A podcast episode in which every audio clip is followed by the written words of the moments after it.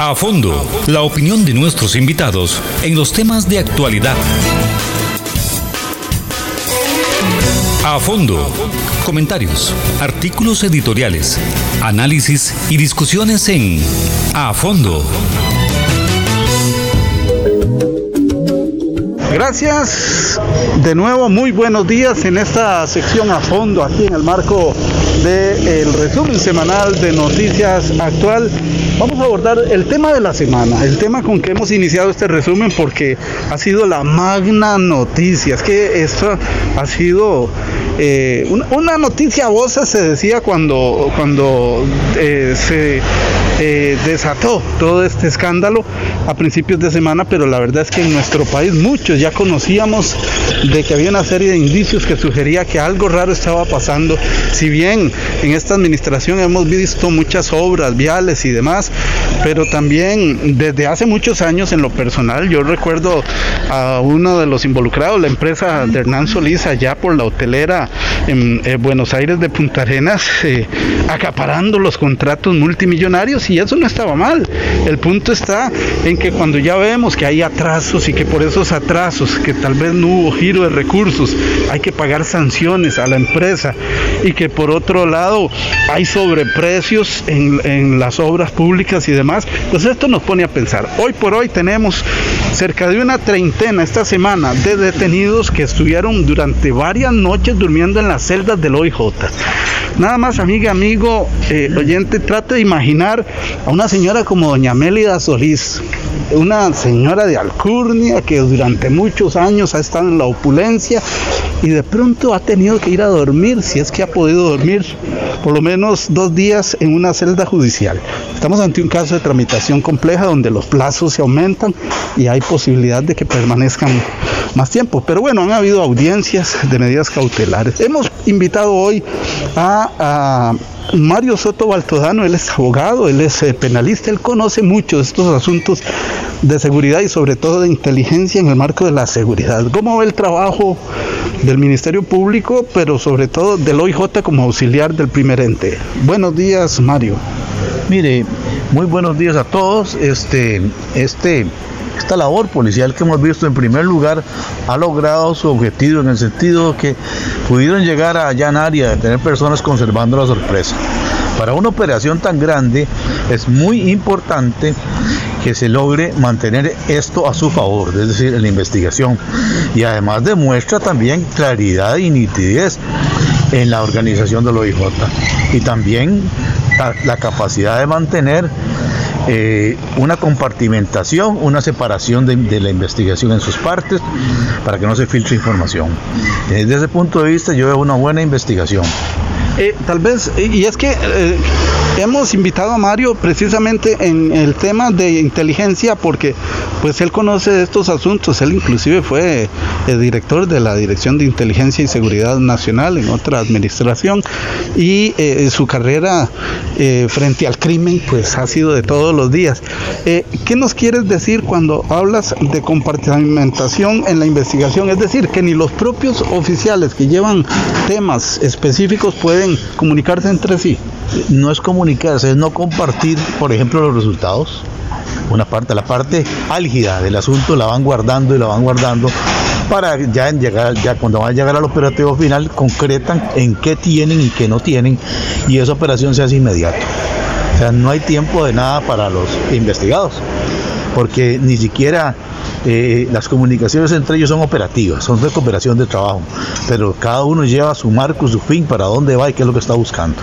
Claro, y es que eh, en las primeras y muy escuálidas, pocas manifestaciones de los jerarcas que tienen responsabilidad sobre este gran tema, caso concreto de eh, don Rodolfo Méndez Mata, cuando se le preguntó, don Rodolfo, ¿usted conocía de esto?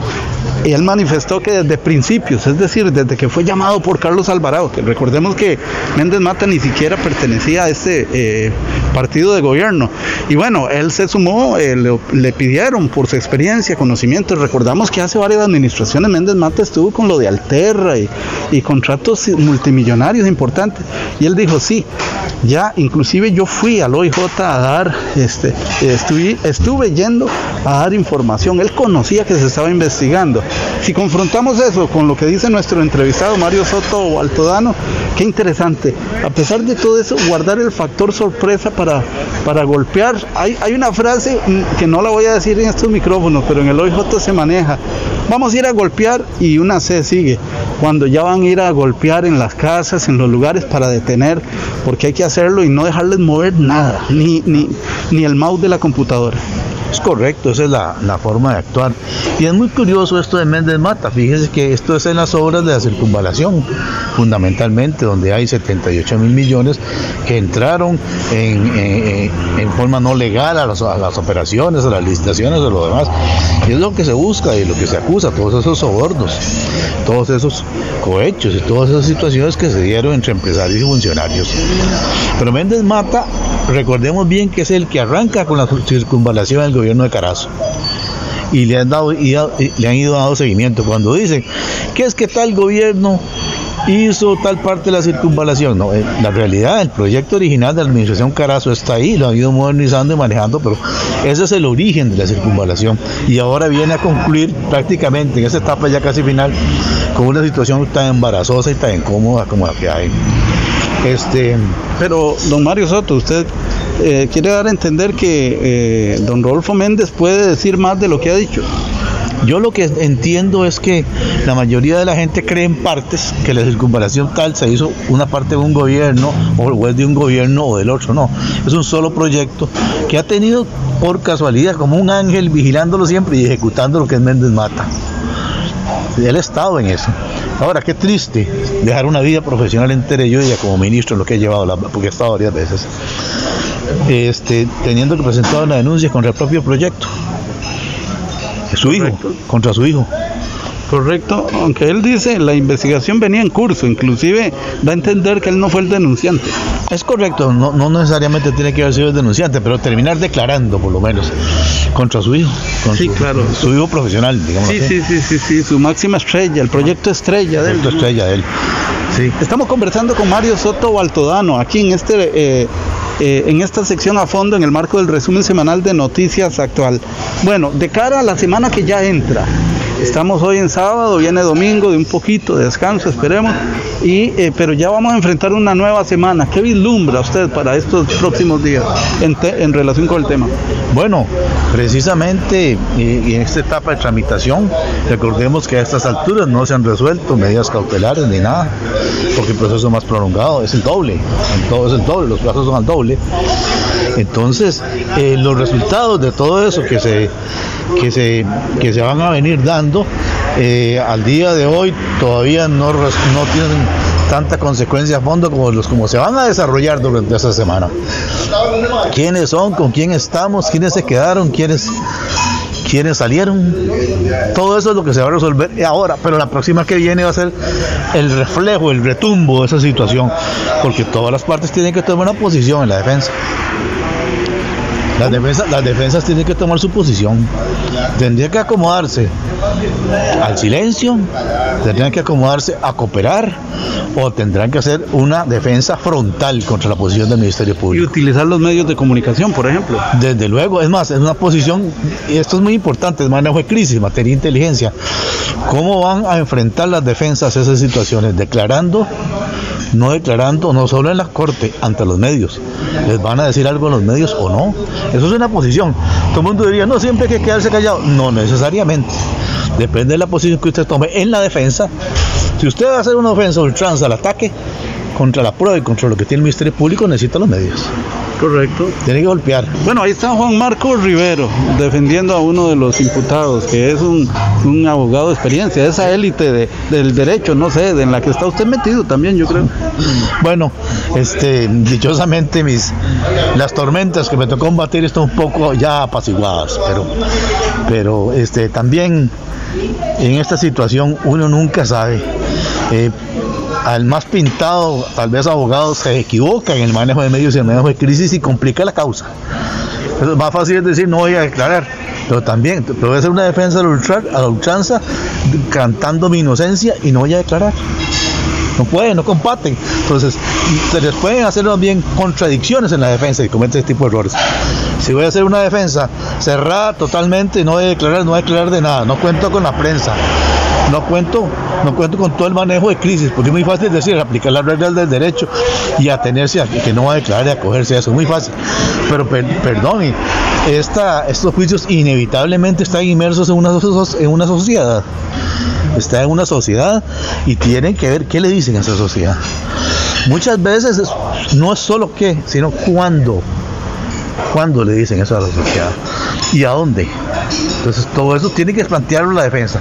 El código procesal actual fue hecho y así lo establecí yo desde que, desde que ingresó, como un código donde el que no tiene capacidad de, captar una alerta temprana, de predecir hacia dónde va el caso, es decir, tiene que tener el abogado, actual una capacidad de predicción como le da un oficial de inteligencia. ¿Para dónde va esto? Si se equivoca ahí, se equivocó en el caso. Y es en el momento este en que esos defensores tienen que estar más, más alertas y trabajando más en eso. Se valen periodistas de asesores, se valen politólogos, se valen sociólogos, se valen economistas, etcétera. Necesita esos asesores. Los necesita formalmente o por un amigo, como sea, pero los ocupa. Y esa, esa es la posición que venía a estar tomando ellos en este momento. Valorar el escenario completo. Es la perspectiva de un conocedor en el área del derecho, derecho penal y en el área de seguridad y inteligencia, Mario Soto Baltodano. Vamos a ir pasando a un, a un último aspecto por razones de tiempo, Mario, y es este. ¿Qué flaco favor le hace este escándalo al gobierno de turno y al partido de gobierno, que es lo mismo? Bueno, indudablemente eh, tratar de eludirlo es inevitable. Nadie, nadie va a decir que porque los funcionarios fueron nombrados cuándo y dónde, etcétera, en otra época tienen, no tienen ellos nada que ver. Esa posición es absurda y es muy, muy demagógica. Hay que entenderlo. Hay que decirle la, decir la verdad, o sea, hay que aceptar, ponerse en lugar. Yo soy el que gobierno, yo soy el que mando. Si pasó algo es culpa mía. Y ahí es la, esa es la respuesta clara. Deben tomarlo de esa manera y entonces ceder a quien le corresponde, que son las autoridades, el mando del caso como deben de tenerlo y apoyarlos. Pero no tratando de, de zafarse, la, de la manga y después tratar de este, hacerse un lado y desaparecerse. No, eso es irresponsable y es demagógico tienen que enfrentar la situación una, una posición, no es que tienen que hablar todos los días, no, tienen que fijar una posición. Salir a la prensa a fijar una posición.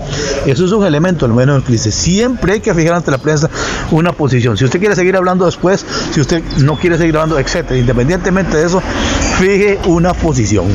Para que la misma prensa y el público entiendan que está usted y en adelante pueden dar muchas variables. Ahora bien, eh, Mario Soto, a la población civil lo que le interesa es que esto se esclarezca y se eh, concreten los controles para evitar que vuelva a ocurrir.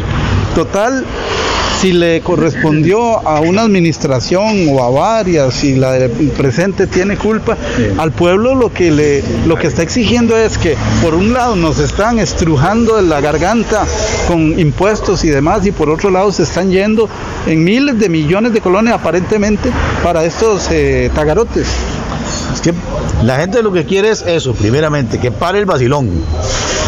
Y lo segundo, que necesita desarrollo y trabajo. Sí, aquí si el gobierno se dedica a meterse en estos problemas y estar con, ya varios de estos casos, la Casa Presidencial allanada dos veces en un gobierno. Dos veces históricamente. Históricamente, ¿verdad? Este, son cosas que el pueblo no quiere. El pueblo quiere soluciones. Y entonces hay que empezar a traer, a traer inversión, a traer proyectos, a crear oportunidades en Costa Rica para que la gente pueda desarrollarse y no sean estos tagarotes que son los que siempre conservan el dinero, los que controlen todo. Así no van a encontrar este, empleados o funcionarios públicos fáciles de, de sobornar y así no va a encontrar personas que tapen o que se presten a estos juegos porque son gente que ya va a tener un trabajo más digno y que sabe que si hay algún traspiés de su trabajo puede conseguir otro. No ahora cuando están a muerte porque si no hay trabajo no hay comida. Estamos conversando con Mario Soto Baltodano, especialista en Derecho e Inteligencia y Seguridad. Ya para ir cerrando, Mario, eh, la semana pasada, el día martes, en una sesión larguísima del Consejo de Administración del CONAVI, el Consejo Nacional de Vialidad, liderado por supuesto por el ministro Rodolfo Méndez Mata, eh, se tomaron varios acuerdos. Entre esos eh, acuerdos se pide mm, la instrucción o la orden, la directriz, como se le quiera llamar, a la auditoría interna del CONAVI para que empiece una investigación sobre los cerca de 10 jefes que fueron detenidos involucrados en este tema. Eh, pero que eh, además esa auditoría interna, interna se haga con la auditoría interna del MOP en conjunto y que a 30 días pues brinden un informe a ver qué grado de responsabilidad ven. E inclusive el CONAVI, el Consejo del CONAVI está pidiendo que ellos sugieran qué tipo de medidas cautelares. Yo pienso que están invadiendo el área del Ministerio Público, pero en fin, quisiera oír su opinión. Luego eh, solicitan que eh, en 30 días, más bien, que cada 30 días estén brindando un informe sobre la investigación que van a mantener sobre el tema, de este escándalo que viene urdido desde hace muchos años. Y, y, luego crear controles, o sea, efectivos. Siempre se habla, cuando dicen controles efectivos, digo yo, bla, bla, bla. Su opinión. Mire, los controles sencillos y claros son los que los ticos entendemos y los que son efectivos. Cuando usted lo mete en una maraña burocrática echándole la culpa a los controles, el tico como cualquier ciudadano se revela y se quiere salir de eso y ver cómo los evita. Entonces más bien los evita por ser el control mismo que porque estuviera delinquiendo, porque estuviera haciendo algo malo. Detesta el exceso de burocracia en los trámites. Aquí la, las cuestiones de seguridad, los controles tienen que ser sencillos y claros y directos. Nada más. Hay que ponerse a pensar le meten 10 controles a un mismo punto. ¿Por qué? Con uno basta. ¿Verdad? Y sobre todo, aquí lo que más vale son los valores. El elemento humano, ese es el que hay que trabajar. Sí, sí, sí. El eh. perfil, antes de contratar, ¿cuál es el perfil, verdad? Pero santos no hay ni un uno, dice hasta la Biblia, santa palabra de Dios. Exactamente, es, es, el, es el hombre principal que, que tiene que estar en esto. Para eso sí hay buenos registros en este país y otras cosas que pueden funcionar muy bien. Sin este, caer en el burocratismo absurdo, donde más bien este, uno ve que los controles a veces son imposibles de, de tramitar, no es de evadir, de tramitar. Pero se da cuenta uno que en la vida real, en la misma institución, cuando quieren sacar algo que surja con velocidad o con urgencia, se desaparecen. Claro. Mario, vamos a dejar aquí esta entrevista, pero queda ahí en el tintero la posibilidad de ampliar más y eh, así como una pinceladita eh, se da esto en un momento coyuntural importante. Algunos inclusive dicen que seguro se hace para afectar en la campaña política. Pero ¿qué resonancia puede tener esto en relación con la campaña presidencial? Y con eso cerramos. Mira, hay una cuestión muy importante que es más que la campaña presidencial, es por Costa Rica. El objetivo es Aldarriaga, muy importante para la soberanía de este país. Estamos hablando de Camilo Saldarriaga, el asesor eh, que le habla al oído, le hablaba al oído a Carlos Alvarado, y que eh, si en algo fue concreto, el presidente fue en decir, eh, Saldarriaga renunció. Estoy casi seguro que le dijo, Saldarriaga renunciar ya, porque me estás embarrialando la cancha. Es el camino para el presidente, es el camino del presidente. ¿Qué tenía que hacer desde el punto del manejo de crisis? Poniéndome yo de abogado del diablo, abogado del presidente. Salir, salir. Salir a la luz pública. Pero separarlo. decir es destituido, eh, por lo menos el ya renunció, ya se fue fulano. Vea qué bien. porque sintió dónde venía toda la presión. Correcto, y lo que mandó fue un Twitter. Sí, sí. lo metí en un micro informativo. Correcto, eso, eso se llama hablar con miedo y la gente de aquí es muy sensible. Yo creo que nuestro pueblo ya eh, políticamente eh, y cívicamente está bastante instruido. No es un pueblo tonto. No, para nada. Cada, cada cosa que nos hace, que nos hace el gobierno la vamos, la hemos ido digiriendo, le hemos ido formando y, y, somos más duchos en esas cosas. De esta manera hemos conversado con el abogado Mario Soto Baltodano en relación con el tema escándalo de esta semana, corrupción en la administración pública, en presunto contubernio con el sector privado, pero sobre todo la afectación a la hacienda pública, Mario. Muchas gracias. Sí, con mucho gusto estamos a la orden. Continuamos con más del resumen semanal de noticias actuales. Esta fue la sección a fondo.